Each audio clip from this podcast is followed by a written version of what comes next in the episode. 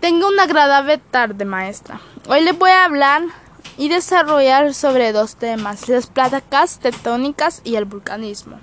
¿Qué es el vulcanismo? Es una actividad que por medio de la cual el material magmático es expulsado del interior de la Tierra a la superficie terrestre. Bueno, los volcanes se desarrollan en cordilleras, fosfolacos y los dislocados formados a partir de erupciones de lavas, fragmentos de rocas, gases, cenizas y vapores. Bueno, él viene una pregunta que es muy importante sobre este tema. ¿Qué es la función de los volcanes en la Tierra? ¿Por qué esta pregunta? Porque el vulcanismo viene proveniente de la palabra volcanes. La función que cumplen los volcanes son son botar los gases provenientes de la Tierra. Este también protege la vida gracias a que las cenizas emitidas por los volcanes de pequeñas dimensiones disminuyen la cantidad de luz que llega a la Tierra y por lo tanto está reduciendo la temperatura global. ¿Cómo se originan los volcanes? Los volcanes suelen formarse en las fronteras de las placas tectónicas, también en las fronteras divergentes como las fronteras de convergencia. Asimismo, muchos volcanes a nivel global se originan en los llamados puntos calientes donde el magma asciende desde la parte inferior del manto.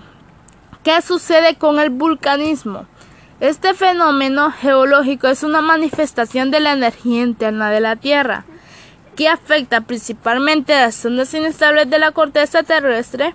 Bueno, los volcanes son las aberturas naturales en la corteza terrestre, que por donde brotan gases, cenizas y magma o roca derretida. Esta es otra pregunta muy interesante. ¿Cuáles son las consecuencias de un vulcanismo? Los volcanes al, er-, realizar erupciones provocan movimientos en la corteza terrestre, es decir, sismo, temblores locales. Además, al darse una erupción, la salida de gases y cenizas que provoca la atmósfera se contamine y se traslade a la población más cercana del volcán. ¿Qué pasa con la dinámica de las placas tectónicas y el vulcanismo? ¿Qué pasa? Cuando dos placas tectónicas colisionan entre sí, sucede la convergencia de placas, que esta colisión origina la formación de zonas de subducción la consecuencia de este fenómeno son intensos sismos y actividad volcánica. Temblores locales. Bueno, ahora, Además, bueno, ahora les voy a hablar sobre la teoría de placas tectónicas, ya que ya les hablé sobre el vulcanismo. Ahora les voy a hablar sobre la teoría de placas tectónica. ¿Por qué le digo la teoría? Porque se supone que hay dos teorías. Ahorita les voy a explicar la primera teoría. La tectónica de placas es una teoría unificadora que explica una variedad de características y acontecimientos geológicos. Por todo lo anterior, se admite que la corteza terrestre está fragmentada en placas tectónicas, las cuales se desplazan pasivamente gracias a la corriente de convención. Y como les decía, habían dos teorías y ahora les voy a decir cuáles son esas dos teorías. Bueno, la teoría de la tectónica de placas se divide en dos. La de deriva continental propuesta por Alfred en la década de 1910 y la de expansión del fondo oceánico propuesta y aceptada en la década de 1970 que mejoraba y ampliaba al anterior.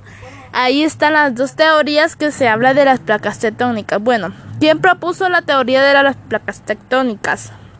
El astrónomo y meteorólogo alemán Alfred en 1880 hasta 1930 fue quien propuso que los continentes en el pasado geológico estuvieran unidos en un supercontinente de nombre Pangea, que posteriormente se habría disgregado por deriva continental.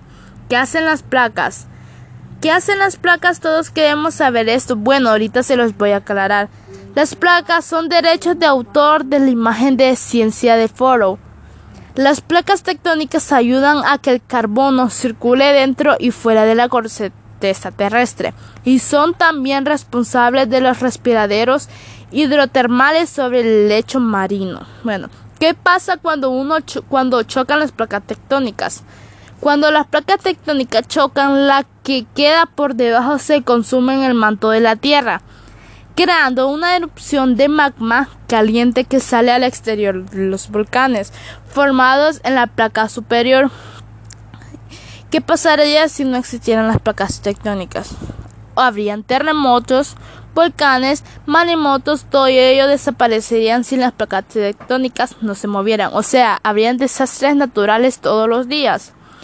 Ahora viene, ahora esta pregunta es muy importante. ¿Quién fue Alfred? La teoría de la deriva continental fue propuesta originalmente en 1912 por el meteorólogo y geofísico alemán Alfred en 1880 y en 1930, quien la formuló basándose entre otras cosas en la manera en que aparecían encajar las formas de los continentes a cada lado del océano Atlántico, como África y Sudamérica. Y Sudamérica. Esto es todo de lo que hablé sobre mi tema del vulcanismo y las placas tectónicas. Muchas gracias.